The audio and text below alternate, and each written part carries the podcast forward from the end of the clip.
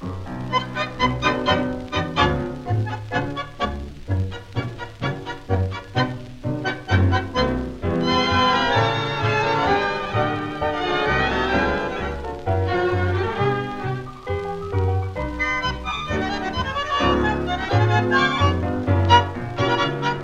everybody, and welcome to our episode number 64 of Around the World in 80 Tangos.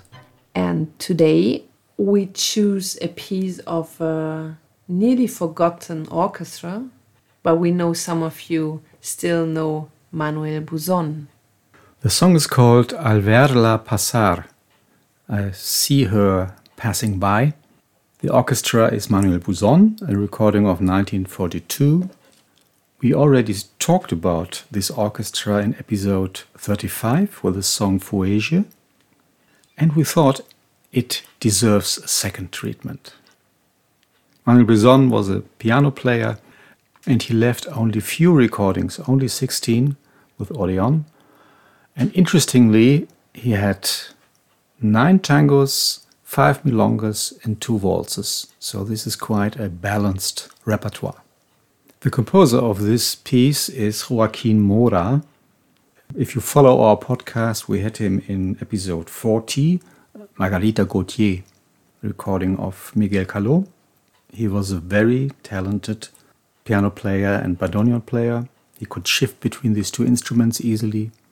Mora spent most of his artistical life abroad, outside of Argentina, because he was Afro Argentinian and um, this speaks a lot about the everyday racism in this country. And uh, when he wanted to spend the last years of his life at home in Argentina, he noticed that all his old friends were dead and gone, and so returned to Panama, where he died. He was ranked by experts between Juan Carlos Cobián and Enrique Delfino, musicians of this rank.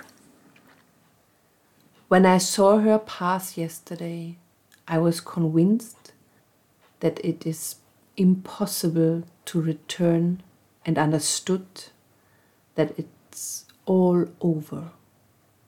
That we are shadows of that past. The poorest, how old and pale she was.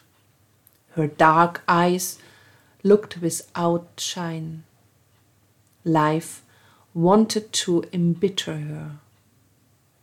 To think that she was such a beauty and today forgotten by the world.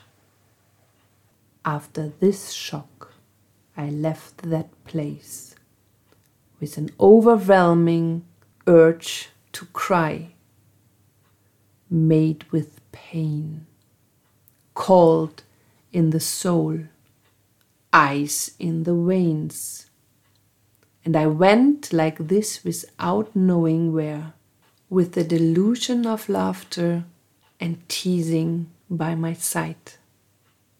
And today, when I know myself lost, without strength, defeated, I can't live anymore.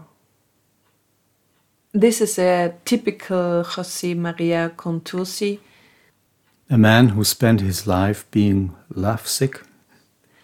And if you wanted to know more about this guy, just listen our episode number 56 and we can say there is a happy end for him. Finally. The singer in this piece is Amadeo Mandarino. What a name what a name. Amadeo Mandarino, a baritone. His real name was Mannarino, so he only had to change one letter to get this flashy second name. He was born 1913 in Buenos Aires and worked a lot with radio stations. And one of his major engagements was when he was at the debut of the orchestra of Osvaldo Pugliese in the Café Nacional in Corrientes in 1939. After a short time with Pugliese, his next station was Troilo. He was for two years in the orchestra of Anibal Troilo as a duo partner with Fiorentino. But the record company Victor preferred Fiorentino, so he had only one recording as a duo in Pájaro Ciego, a beautiful duet, Francisco Fiorentino, Amadeo Mandarino.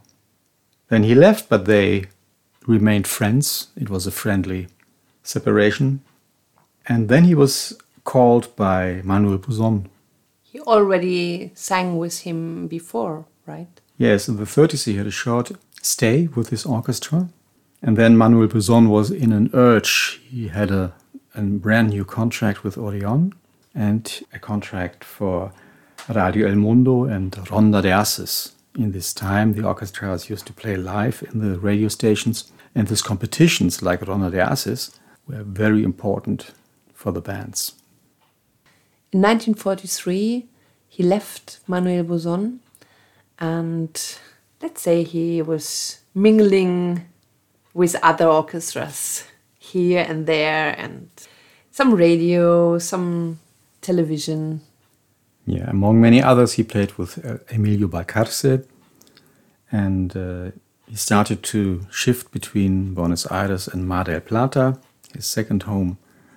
He also appeared on television in Canal Once in a broadcast directed by Edmundo Rivero, the famous bass singer, Troilo and others.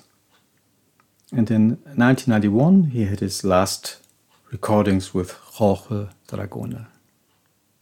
And he died in 1996. For DJs, it's, I think, always tricky to form a tanda of Buzon, but it's worth. So DJs in the world play sometimes a tanda of Buzon. Yeah, because this is really a crafty music. It's very strong. I especially like in this number the strong syncopation, the 332, which comes so lazy and cool. And as a dancer, this is really a strong and inspiring music. And with this, we say goodbye as our episode number 64 from Around the World in 80 Tangos. Today, Manuel Buzon.